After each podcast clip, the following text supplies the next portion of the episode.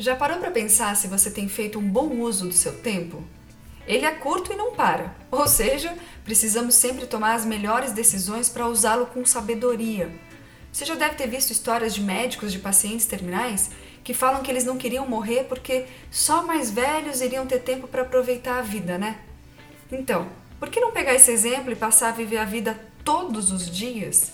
Se a gente tivesse a consciência de que o nosso tempo é curto, usaria as melhores roupas, não deixaria a oportunidade de ser feliz para depois, riria mais, faria mais vezes o que gosta, se preocuparia menos em amontoar objetos e aproveitaria mais o tempo com as pessoas.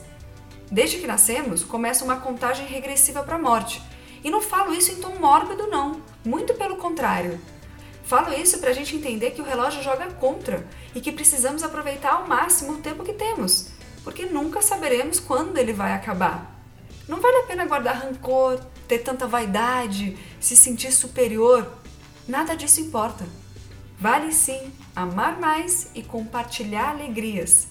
Então, tendo tudo isso em mente, eu te pergunto: o que você está fazendo com o tempo que te resta? Um beijo.